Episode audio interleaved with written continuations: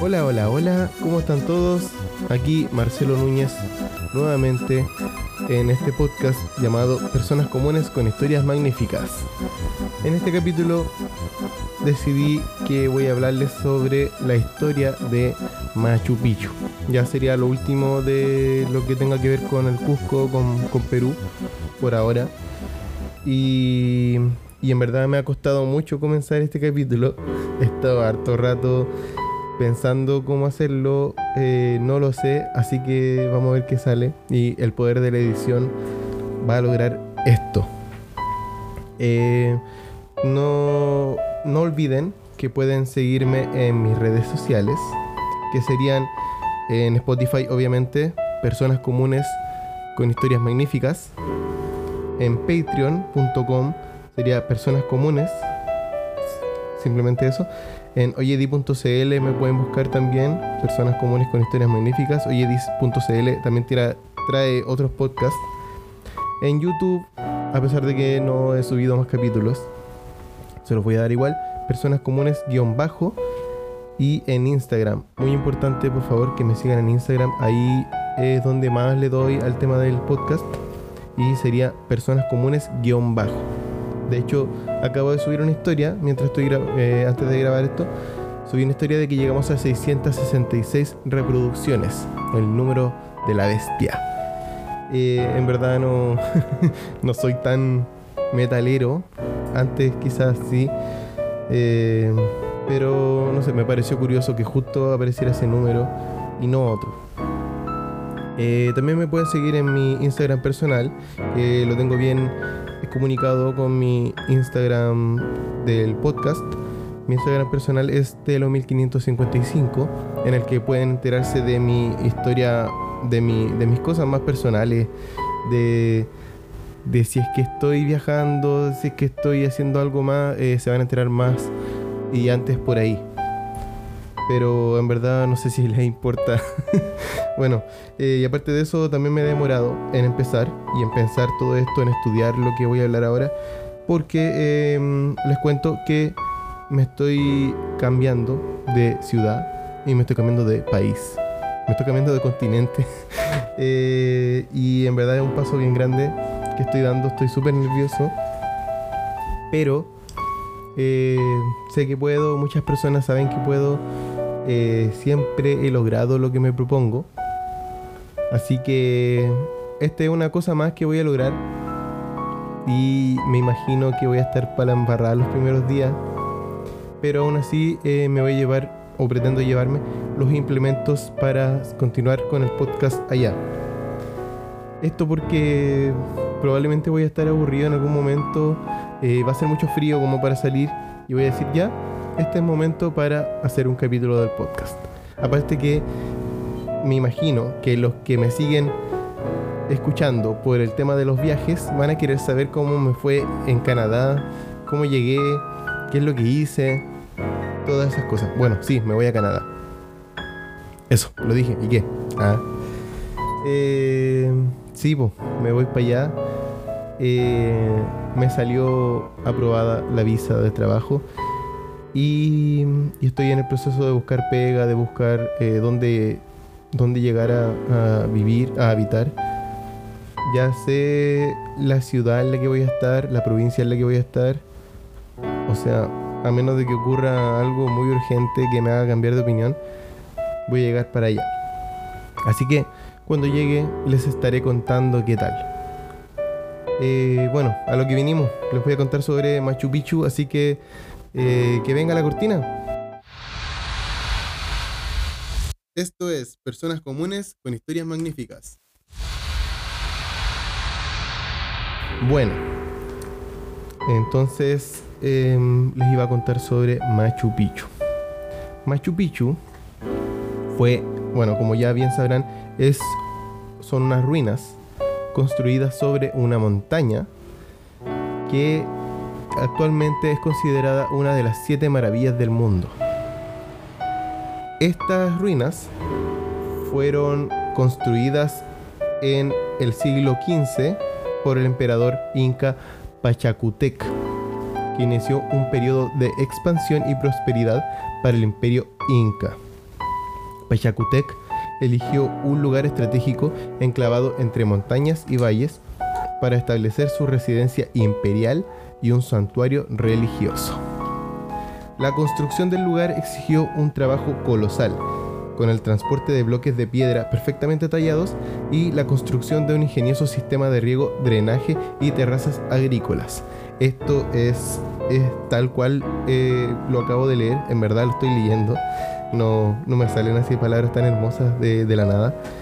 Pero eh, bueno, se puede apreciar eh, actualmente el lugar es muy cuidado, es patrimonio del Perú y creo que patrimonio de la humanidad. Eh, este lugar es tan cuidado que limita la cantidad de personas que pueden subir por día o por horario. Y es por eso que es tan importante conseguir los tickets de entrada a Machu Picchu desde antes, porque se agotan. Y, bueno, en base a eso les recomiendo eh, comprar el ticket y planear el viaje. Volviendo al tema, la arquitectura de Machu Picchu es un notable ejemplo del arte inca, caracterizado por la armonía de sus formas, la maestría en el corte de la piedra y su adaptación al relieve y el entorno natural. Los edificios del sitio están construidos en granito, con bloques de piedra encajados con precisión milimétrica, sin argamasa ni cemento. Los muros están ligeramente inclinados hacia el interior para resistir mejor los terremotos y los derrumbes. Machu Picchu consta con más de 200 edificios y estructuras repartidos en una superficie de 32.592 hectáreas. Entre los monumentos más importantes se encuentran el Templo del Sol, el Intihuatana, el Templo de las Tres Ventanas, el Templo del Cóndor, la Plaza Sagrada, los aposentos reales. Si quieren les menciono alguno. El Templo del Sol, que parece que este es bien conocido, este templo circular, construido sobre el promontorio rocoso, estaba dedicado al culto del dios Inti, el dios inca del sol. En el interior del templo hay un nicho donde se colocaban las momias de los emperadores incas y donde se producía un fenómeno astronómico único durante el solsticio de, invierno. Disculpen. me motivé leyendo. Ya, bueno, pero fuera de, fuera de leer tanto, eh, bueno, yo vi estos lugares, la mayoría, y es espectacular. Por eso es que me motivé haciendo este capítulo. Dije que no sabía cómo iba a seguir este capítulo. Después, pero después ya eh, fue construido todo esto por el emperador Pachacutec. Y, y llegó un momento en el que ellos abandonaron esto. Estas ruinas quedaron a medias. ¿Por qué? porque eh, empezaron a llegar las invasiones españolas de la conquista y eh, también eh, llegaron unas plagas, creo que también directamente desde Europa. Y por todo esto, ellos se vieron amenazados y decidieron dejar el lugar tal cual estaba y huir. Entonces llegó Iram Bingham, que era un profesor de historia de la Universidad de Yale, que se interesó por las ruinas incas del Perú. Él llegó eh, buscando evidencias. En 1911 dirigió una expedición para encontrar las últimas capitales incas, Bitcos y Vilcabamba. Eh, en el camino conoció a un granjero eh, de nombre Melchor Arteaga, que le habló de un sitio arqueológico en una montaña cercana. Este lugar era Machu Picchu. El día 24 de julio de 1911, Arteaga condujo a Bingham a Machu Picchu. Eh, entonces, este, asombrado por las ruinas, decidió dedicar todo el resto de su vida para estudiar estas excavaciones, lo cual eh, evidenció eh, muchas, muchas cosas sobre la cultura, la historia y la arquitectura de, del Perú y de los incas. En cuanto a la cosmovisión, que es muy, muy, muy rica y muy importante, estaba entonces el Hanan Pacha, que es el mundo de arriba, el mundo celestial y supraterrenal. Em, Era un mundo celestial y solo las personas justas podían entrar en ella. Cruzando un puente hecho de pelo, en la tradición andina se definió el al Hanan Pacha como el mundo superior donde habitan los dioses como Viracocha o, Vira, o Viracocha, Inti, Mamaquilla, etc. Lo que se ve pero no se puede controlar. También entonces existe entre los planos el Kai Pacha, que es el mundo del presente y de aquí. El Kai Pacha entonces es el mundo terrenal donde habitan los seres humanos y pasan sus vidas. Habitan dioses también como Pachamama, que es la señora de la tierra, Mama Sara, que es la señora de los frutos y plantas, Pariacaca, señor de las aguas, y lo que se ve y se puede controlar.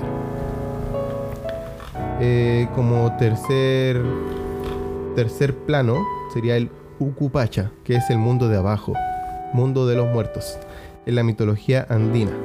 Ukupacha era el mundo de abajo o mundo de los muertos de los niños no nacidos y todo lo que estaba debajo de la superficie de la tierra o del mar.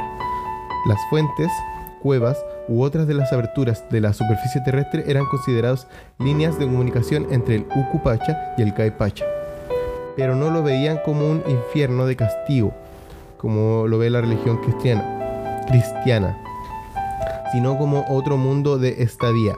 Habita el Supai, o dueño de este mundo, Mamacocha, señora de las tempestades y la vida marina, y Pachacamac, señor de los temblores y los maremotos, lo que no se ve y no se puede controlar. Esos serían los como los planos que según la cosmovisión eh, inca eh, existían. Eh, en cuanto a las deidades, ya nombramos algunas. la, la Viracocha era la más importante. Viracocha. Era considerado como el esplendor originario o el señor maestro del mundo. Fue la primera divinidad de los antiguos habitantes andinos. Era Viracocha. Después está Inti, que es el dios sol. También muy importante porque ellos hacían todo en base al sol, o sea, pasa el día, pasa la noche y el sol está ahí en, el día. También eh, para el tema de los cultivos, también me imagino que hacían eh, estos ritos para tener buena siembra. Y. Ah, bueno, acá dice pues, abundantes, cosechas. Eh, a ver, ya voy a leerlo un poquito. El sol es un factor importante de la vida, pues ofrece calor y luz. Por eso el dios Inti es también conocido como el dador de la vida. Fue adorado por la mayoría de agricultores que confiaban en él para recibir abundantes, abundantes cosechas. Aunque era el dios más venerado, después de Viracocha, recibió el mayor número de ofrendas. El Zapa Inca, como gobernante imperial, reivindicó su origen divino al adjudicarse ser descendiente del propio dios Inti o Sol. El dios Inti obtendría mayor protagonismo en el panteón divino del imperio inca, luego de la victoria de estos sobre los chancas durante el reinado del inca Pachacutec, adjudicándole este su victoria.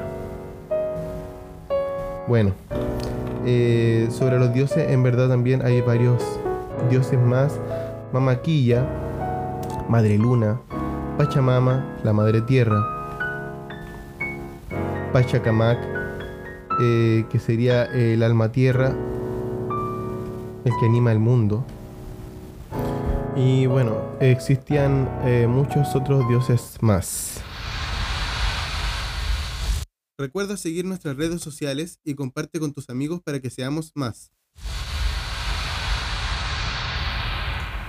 Se creía que los seres humanos eran realmente el segundo intento de Viracocha por crear criaturas vivientes, ya que primero había creado una raza de gigantes de piedra en la era de oscuridad.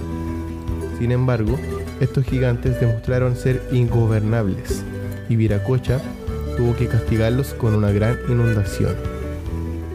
En la leyenda, todos estos gigantes, excepto dos, retornaron entonces a sus formas de piedra originales y muchos todavía se podían ver en épocas posteriores, imponentes en sitios como Tihuanaco, Otiwanaku y Pucará.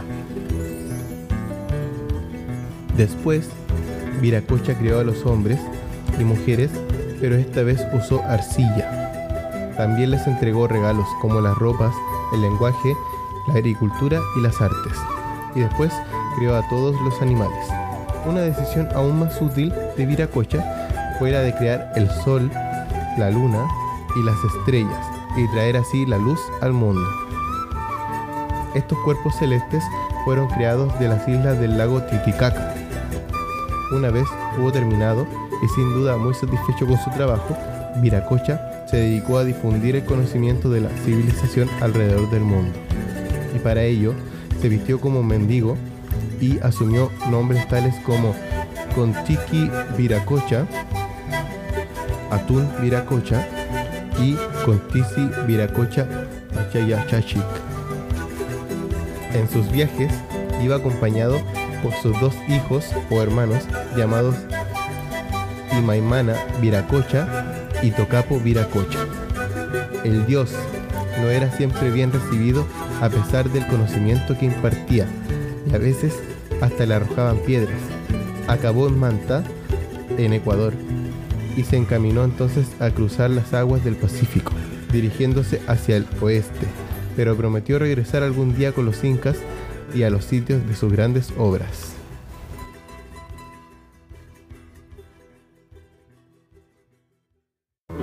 Y bueno, eso fue eh, todo por el capítulo de hoy. Quedó más cortito de lo habitual. Eh, bueno, no me voy sin antes comentarles que por favor sigan el podcast. Ahí aprieten el seguir, por favor. Si quieren, pueden calificarlo también. Eh, pueden seguir también el Instagram, personas comunes-bajo, o si no, mi Instagram personal, telo1555. Em, voy a seguir haciendo capítulos como dije, voy a tratar de dejar algunos adelantados y programados para que no se queden sin capítulo en lo que me estoy eh, adaptando al nuevo lugar al que voy a llegar. Y eh, eso, en verdad, eh, me ayuda bastante cuando participan en las encuestas y preguntas que dejo yo en el podcast, que sí lo han hecho y he visto ya, por ejemplo, eh, algunas de sus respuestas. Me, gusta mucho eso de la, encuesta que hice y quiero promocionarla de nuevo porque todavía está activa. una encuesta en la que puse más o menos una pregunta así como ¿qué dirección o qué les gustaría ver en el podcast, qué dirección debería tomar ahora. Eh, es más que todo para... es como una guía que quisiera tener yo para saber qué es lo que quieren escuchar ustedes como audiencia. ¿Qué quieren escuchar? Eh, si es que quieren escuchar temas tabú, que fue uno de los que votaron, eh, o si no, noticias actuales, o si quieren datos curiosos, o si que quieren análisis de series, de películas, de canciones, porque se puede, uno se puede extender mucho hablando de esas cosas, en especial yo. Eh, así que eso me sirve bastante saber la opinión. Se supone que ya tengo unos invitados para los próximos capítulos, así que eh, me queda solamente confirmar eso. Y, y a lo mejor voy a tener unos cuantos capítulos más listos para ustedes. Espero que tengan una bonita semana. Eh, espero que todo me salga bien. A pesar de que dicen que todo lo que puede pasar va a pasar. Así que, bueno, eso. Espero que si es que me pasa algo, alguna urgencia o algo así, que sea algo viola, que me trate bien el karma, el universo o lo que sea. Así que eso, eh, manden buenas vibras, si es que pueden, si es que quieren, eh, para poder seguir con esto. Adiós.